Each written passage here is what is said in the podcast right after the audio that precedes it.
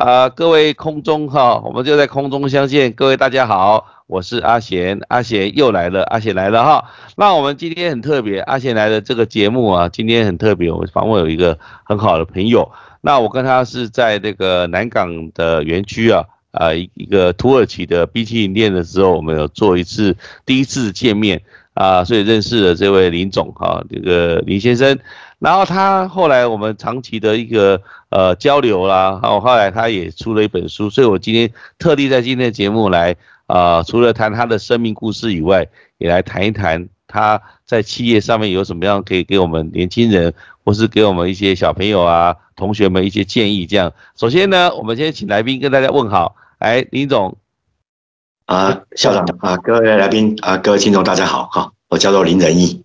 是。那可不可以哈？就是我们就直接来了哈。这个想请那个林仁义先生林总哈来谈一谈啊，就是你在生涯当中哈，你的呃一些工作的历练，然后然后到就是有一些可以作为我们这些年轻人或者是学生们的一些参考，就是一些比较重点的历练的方式，包括两岸啊都没有关系，都可以做一些分享，这样好不好？谢谢。好啊，校长啊，各位听众大家好哈。我叫做林仁义哈，那我是民国五十四年次出生哈，所以今年大概是五十五岁哈。那我是呃爷爷奶奶他们是宜兰人，宜兰头城人，然后我我们家是搬到花莲去的哈，所以呃我是在花莲出生长大的哈。我的我的求学路途比较坎坷，是我是呃国中念了四年哈，高中念了四年。二专又念成三专哈，我我的求学路数是比较坎坷的哈。我是念职业学校出身的哈，我是念南港高工重机械修务科哈，然后二专是念万能工专公管科哈。那毕业十年后，我才突然觉悟要去念书哈，所以我就就考进那个大大学工业工程研究所哈。那我的呃工作内容，我我待过学校就是景文科技大学哈。景文科大的系管系，我是教授那个管理数学哈，零售管理跟啊做研究，属于计量学派的哈。那台北商专，呃，现在改成那个台北商业国立大学哈，我是主授这个零售管理哈。那么我从一退伍之后，我是在啊胡须章哈，那是传统的卤窝饭哈，我待了十一年，也就是说从科长、经理、协理、厂长、副总经理哈，啊这家公司我待总足足待了十一年。那我也担任过豪旅 KTV 的总经理特助，那也担任过这个海寿司的执行副总。那么摩斯汉堡呃动员体系，我大概也是待了十一年哈。那摩斯汉堡就是在台湾大概任副总经理三年半时间，那在中国大陆任那个总经理的话，大概五年时间。然后东元关系企业啊，大概历练了大概也是有两年多时间哦，所以整整大概有十一年时间。那派驻海外大概有五年哈，就是在主要是大陆的厦门跟上海哈。那也担任过这个呃广州贝格的餐饮董事，那也担任过那个厦门华智通科技的董事哈。那也有担任过这个复兴空厨的副董事长，那也呃担任过那个几分甜面包呃盐胖吉隆堂的营运长。那么在厦门期间也担任过厦门的台商协会的副会长啊。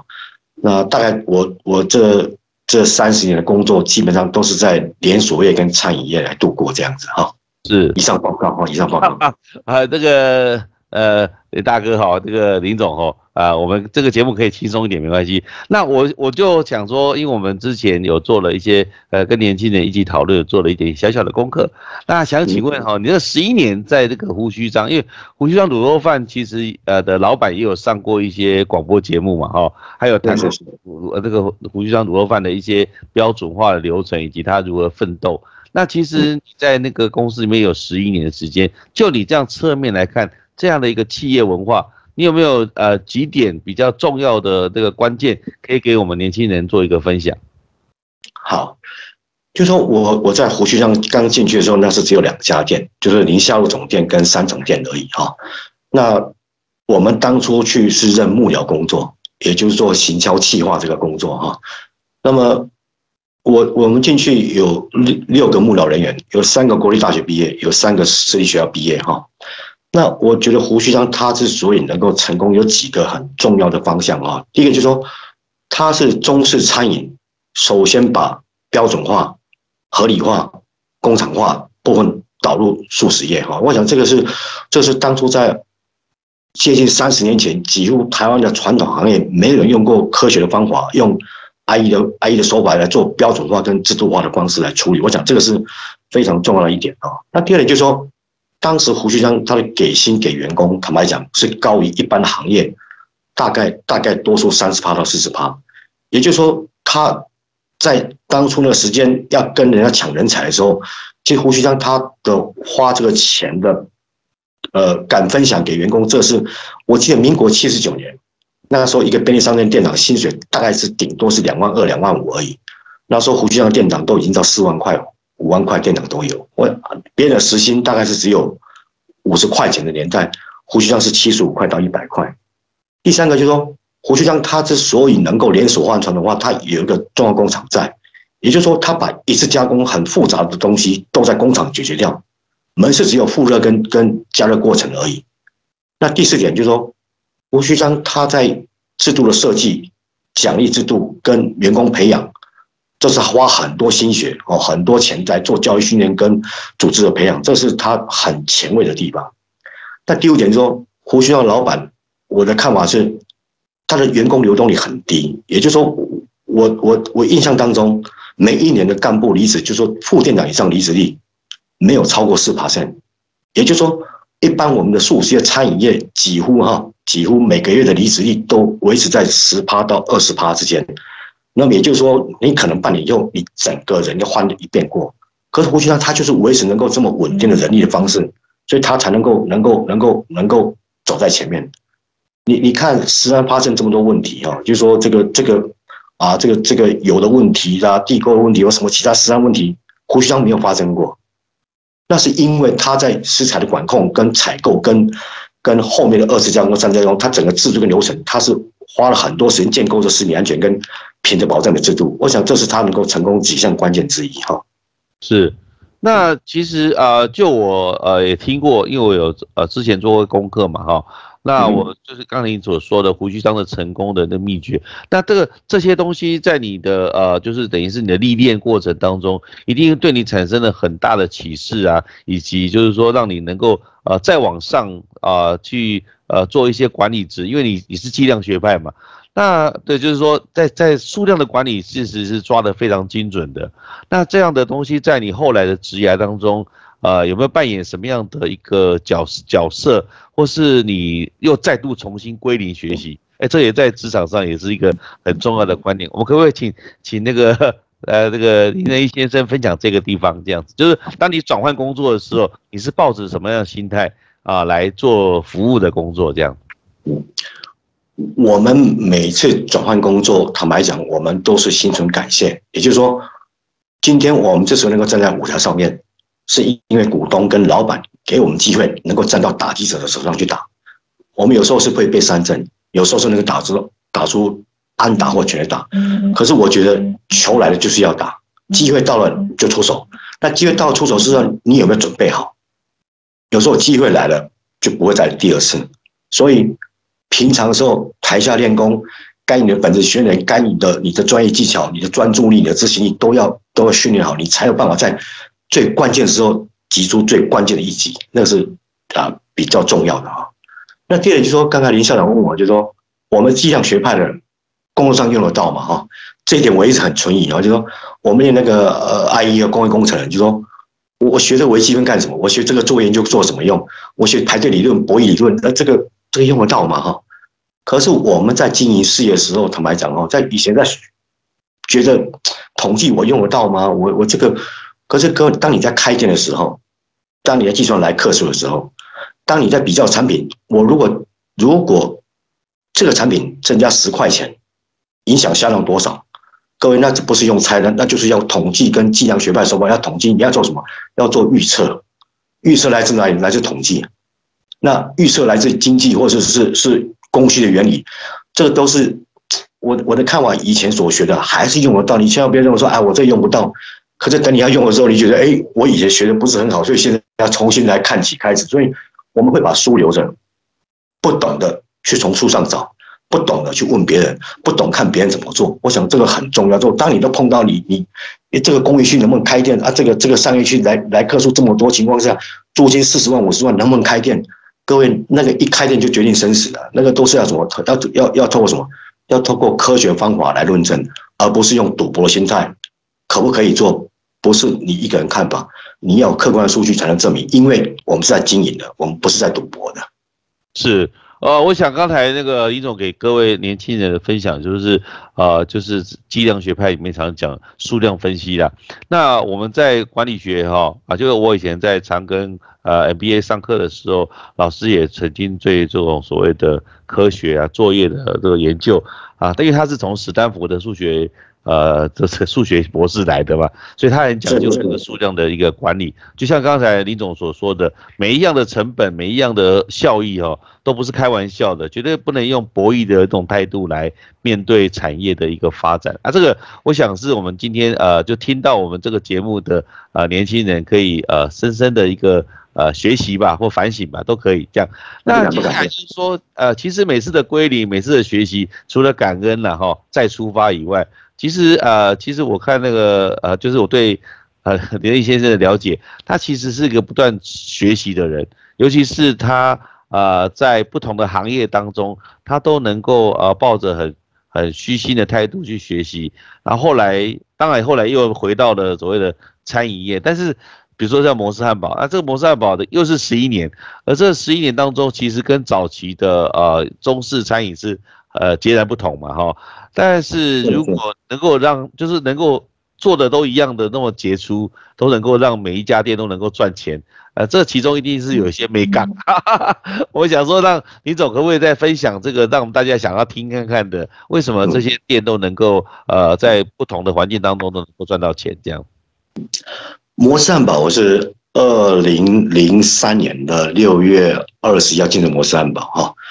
当年摩斯汉堡。全台湾只有三十九家，那三十九家里面有十九家赚钱，二十家赔钱，哦，那那现在大摩斯嘛已经接近三百家哈，那每个月营业大概超过四亿。我们当初进去的时候，我记得员工才七百多人啊，现在摩斯嘛员工都超过六千人哈，它已经是全呃台湾第二大的素食业哈，仅次于麦当劳哈。那摩斯汉堡成功不是我们个人成功哦，就是说我们去的时候，摩斯汉堡因为它是来自日本，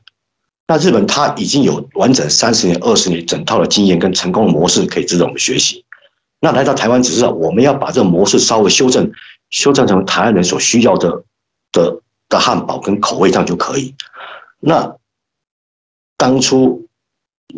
我们负责点火的时候，就也就是说。他的教育训练传承跟他的经验，他的人连训练都非常好。虽然他是只有三十九家，可是各位他的底子打得非常好，所以我们只是站在风头上的人，帮他把他推上去而已。其实那个是前一代人十年前、二十年他们种下的种下的成功因素在里面。那我们跟我们的前辈差别在什么？就是说，我们先去先排，就是说，我们认为如果要壮大话，就是要往前迈进。也就是如果三十九家这样开的话，那十年、二十年还是三十九家，所以我们在在二零零四年年底就开到六十五家，到二零零五年当年我们破百，那现在当然已经接近在两百九十家。我想这个都是一步一步一步的成功过来。他他各位不要觉得他这好很快，摩斯堡来台湾已经快三十年了，所以这个是一代人、两代人、三代人的接力哈。现在很多餐饮业认为说三个月、五个月就要成功。这些老板或者是这些这些投资者太心急了哈，就是说，你没有历史的传承，没有一个教育训练的基础跟一个口碑方式来做的话，你是想靠行销的创意哈，人家十年功夫，你想十个就完成，当然失败率就很高，这很正常的哈。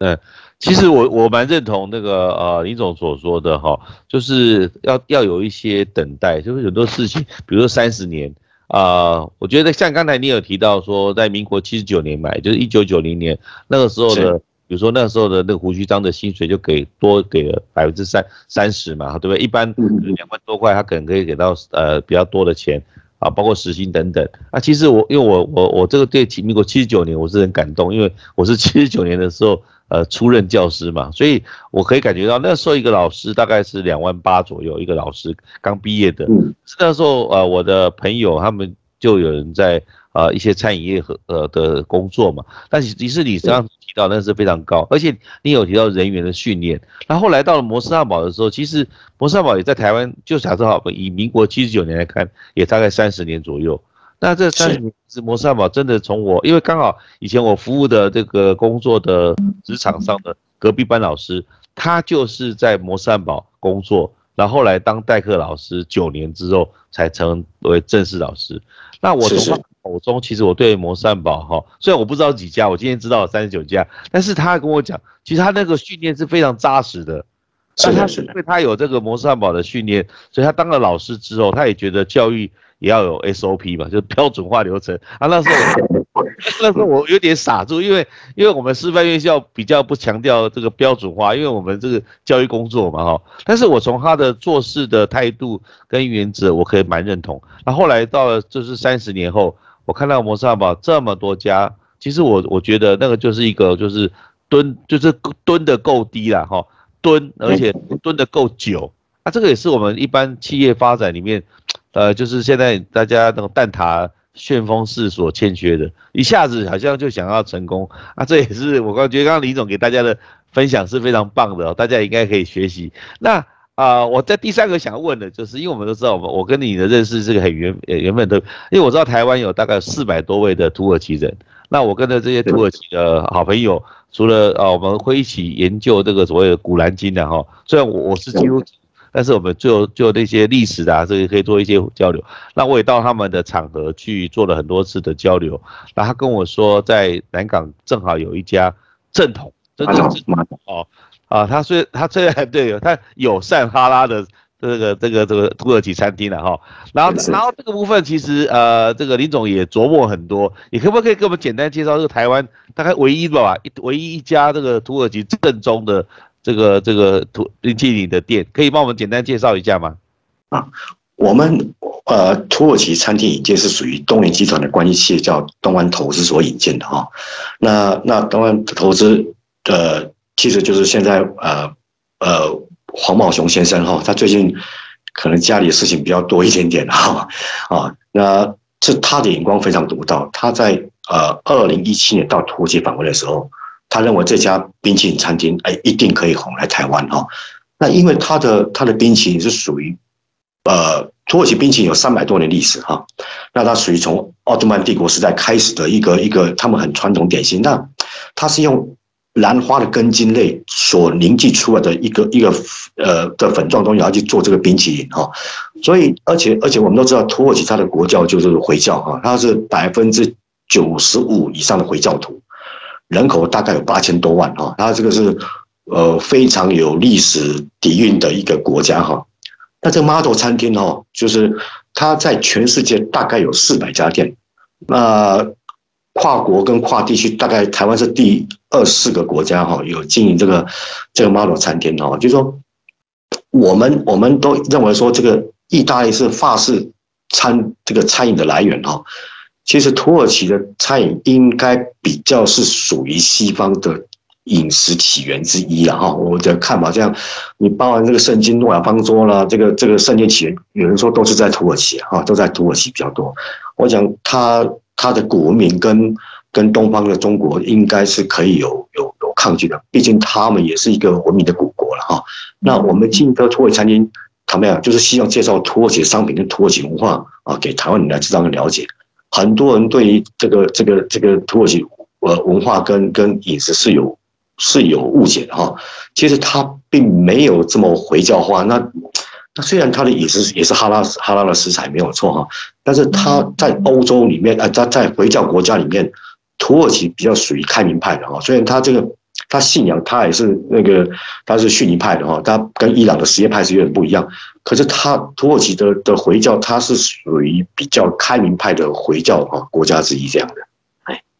是啊，它也是这个欧洲跟亚洲的一个很重要的一个点呐哈，尤其是刚才提到那个鄂图曼哈，为了这个今天的节目哦，我事先也看了所有，包括鄂图曼土耳其一四五三年的，啊，他这个大帝啊，怎么样去把这个 从伊斯坦堡，然后把它攻下来，然后又把船哦从那个陆地上运过去，他是从那个陆地上把船运过去港口里面，然后再打打下这个伊斯坦丁堡这样。那其实哦，就刚才那个林总所说的哈，我就非常感动，我觉得。呃，不论做什么事，你都很认真的去把一件事情，就是把它呃学习，而且能够分享给大家。那最近我我也知道说你最近出了一本书了哈，而且这个书名非常吸引人。可不可以就这个书的部分，你为什么当初会想要呃做这本书？然后这本书做完之后呢，里面有什么样的一些重点的部分，可以让我们的这个听众啊，将来就成为那个你的粉丝、你的读者？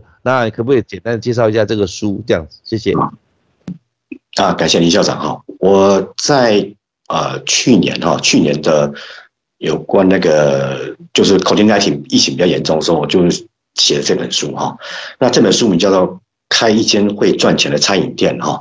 那我是由文津社出版哈，我想书局都有在卖，那各位有兴趣可以参考参考哈。那会写这本《开一家会赚钱的餐饮店》，就是说。我看到很多年轻的朋友心怀梦想，跟家里借了，跟朋友借了三五百万、五六百万，开了咖啡厅、开了饮料店、开了去加盟一些东西，可是到时候为什么失败？就说我我写这本书的内容是希望说，不要把餐饮业看得这么简单，看起来风景很漂亮，其实到处都是陷阱。那我写这本书的用意就是说，我希望把我自己三十年的经验，从从这个营这个。这个成本的问题，人如何招募，如何用人，我给创业的九个忠告，还有呃，如果应付这个 COVID-19，呃，餐饮业的生意不好怎么办？那餐饮业真是一本万利嘛？哈，我我是把我整个我的想法都写在里面。也就是说，我知道餐饮业业种很多，它有饮料的，有餐厅的，有素食，有中式，有西式，有法式，一大堆都有。那我希望把很复杂的东西。用很简单的方式把它条例化出来。如果我在书上里面有一个故事，有一个有一句话能够影响到你，能够给你有所帮助，那就真的是功德无量了。我的看法就是说，成功不一定能够复制，是，但是失败一定有利可循。那就刚才林总所说的那个九个忠告哈，这是我们读者比较想要了解。那没有，可不可以从九个忠告里面简单的就是说跟我们分享三个？到五个很重要，就是你认为，呃，这一定要，呃，就是要确实，呃，要小心，要小心这里面有没有陷阱，或甚至确实要把它执行，有没有三五个是可以在这个节目里面跟大家来分享的？这样，我我我第一个忠告就是说，要告诉大家，就是说，餐饮业不是暴利的行业哈。你不相信的话，你看看这些上柜上市公司，包含王品，包含摩斯汉堡，包含包含包含 KY 美食，包含。包含这个啊，路易莎也好，各位那个三趴五趴的获利就很厉害了。这三位上公司东西都可以查得到。所以当业绩像 c o 那里的业绩掉三成、两成的时候，五成的时候，请问一下，餐饮业还有什么暴利可言吗？第二个我要说的就是说，很多我们有心创业的人，基本上资金不够，都是找合伙生意的。可我跟各位讲，合伙生意是全世界最难做的生意啊。很多人兄弟反目成仇，夫妻反目成仇，家族失和，都是因为合伙的关系，千万不要不信邪。第三个，我要跟大家讲的说，加盟连锁要小心陷阱。很多人呢，我我看过一个例子，我一个朋友哈，呃，国立大学研研所毕业，二十八岁，去参加一个加盟展，十分钟以内签了五百万的合作意愿书。我说啊，你这么大胆！你都没看到合约书，你讨厌你就签了，一次开两家店，他开了不到一年，赔了七八百万，铩羽而归。我的看法就是说，没有把握的事业，不要这么莽撞。你十分钟这个人家这个这个这个这个展览，哇，这个辣妹满街跑，这个誓师活动，哇，跟做跟直销一样，你就签了，你怎么会那么大胆？你都没有从事过餐饮，你怎么知道这个？而且你是签两家店。还有，我要我要给大家忠告，就是说。不要一开始就想要低价促销，在餐饮业低价促销是没有用的。东西好啊，贵一点没有关系；东西不好吃，再低价都没有人买的啊。还有我另外一个忠告就是说，不要一开始就花大钱在装潢跟设备上啊，一开始你背了比别人还重的包袱，你怎么逃过赢人家哈？我我就是简单五六个忠告给大家一个哈啊最基础的一个提案而已哈。以上。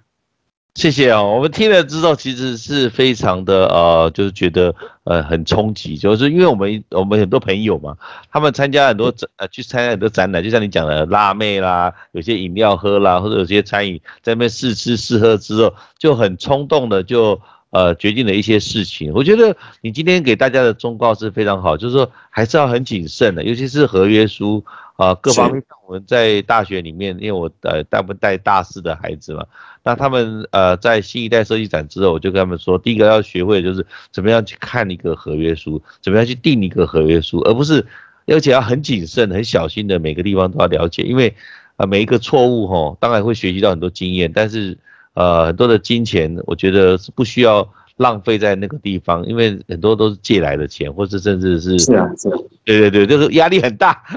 所以，我们今天的节目哦，虽然哦，就是说在林总这个娓娓道来，不过从他啊早期的经验到他这个一些事业的转呃，就是事业体转换，而且都能够给我们的听众朋友们哈一些他的生命。那可不可以就是说，除了你的这个职业的的生涯以外哈？呃，我想一路走来，其实最支持你的应该是你的家人了哈。那你在这个节目的这个尾声呢，有没有一些就是说，除了你的学习，我觉得是很精彩哦。你今天讲坎坷，我倒不觉得，我都是是很精彩，因为我本身我也是从很坎坷的学习当中起来的，所以我觉得说，呃，你有没有想要对你的家人哈，有一些呃比较感性的话来跟他们呃对话或者分享这样？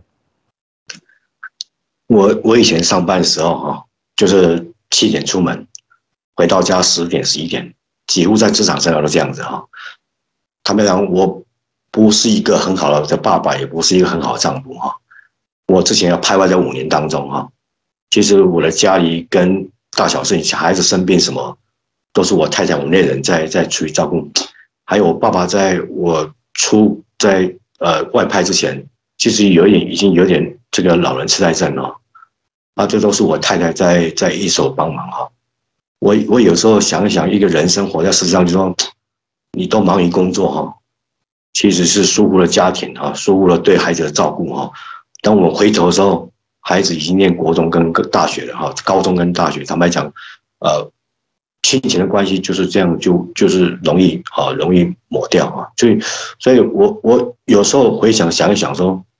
人生除了工作以外。你应该还有亲情，还有爱情啊，还有还有还有，我我我是对我的太太是，我是非常非常的抱歉的啊，她是很体谅的啊，但是我觉得做丈夫跟做父亲，坦白讲，都是他一人身兼两职在扮演这个角色啊，我我说实在，我实在是对他很惭愧的，我自己扪心自问，坦白讲，我不是一个很好的丈夫。啊，谢谢这个这个，不会，我觉得呃，你也是一个非常有情的人。那那我知道你是宜兰人嘛？那对于宜兰这块土地哈，因为它是我们台湾都是一个很特别，它不只是一个民主圣地，它也是一个教育改革里面哦啊，都是很前卫的一个城市，甚至有一些比较像一些所谓体制外的学校也很多。那就宜兰的部分，你对这块土地哈，从小到大啦，甚至你外派回来还。在这个宜兰这边来做一些生根，有没有一些话能够对这些乡亲呢，或者对这些所谓宜兰的乡亲呃来做一些啊分享的这样？我因为我爷爷他是在宜兰头城出生哈，我奶奶也是宜兰头城人哈，他们在日据时代民国二十年就搬到花莲去哈。那我们现在林家的祖坟哦，还在那个宜兰的顶埔，所以我我们。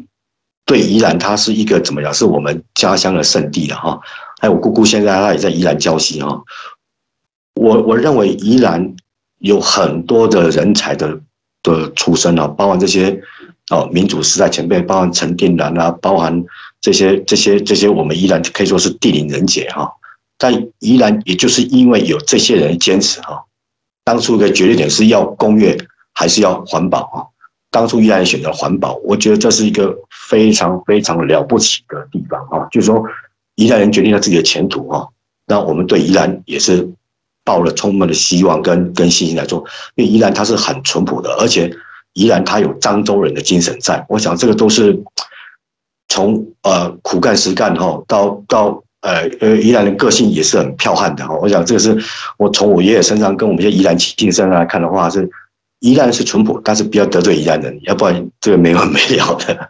我所了解的宜兰是这样子的。所以因为整个东台湾了哈，就宜兰、花莲、台东哈，呃，其实都是我们所谓东台沿线哈的人，在台湾的历史上都很重要的地位。只是说因为可能稍微偏呃，就比较偏重西部的发展，所以东台湾的部分就会比较欠缺这样子。那我想就熬霜了，熬霜。那没关系，反正后山啊，那个日那个就是我们说太阳会先到嘛，日先照，所以 OK，我我觉得我们这一集里面哈，除了啊可以听到这个呃林仁义先生林总他在工作上面的一个呃经验的分享，以及他对家人的那种爱哈，然后还有他对故乡对东台湾的一些感情，其实我们都可以听到那个。那在今天节目的呃尾声，呃有没有简单的来啊就你的生命故事？你可不可以用简单的几句话来做一个呃呃简单的分享，或者是一个梳理这样？哎，就说在人生的路上啊，当然对的人给我们快乐，不对的人给我们经历，最差的给我们教训哈，那最好的是给我们回忆。所以我觉得不要去说抱歉，也不用说什么，那该经历过就经历过。那我也要给我们这些啊，我们的学生跟后辈，就是说。这个社会上，我们尽力的做，我们的成功跟我们的价值，在自己心里面，不在人嘴巴上面去。所以，能力差的人，永远是抱怨环境的；能力普通人，永远是附和环境。只有能力强的人，才可以改变环境。所以我希望，我们都是能够改变环境的人，而且动手去做。想千次哦，不如行动一次哈。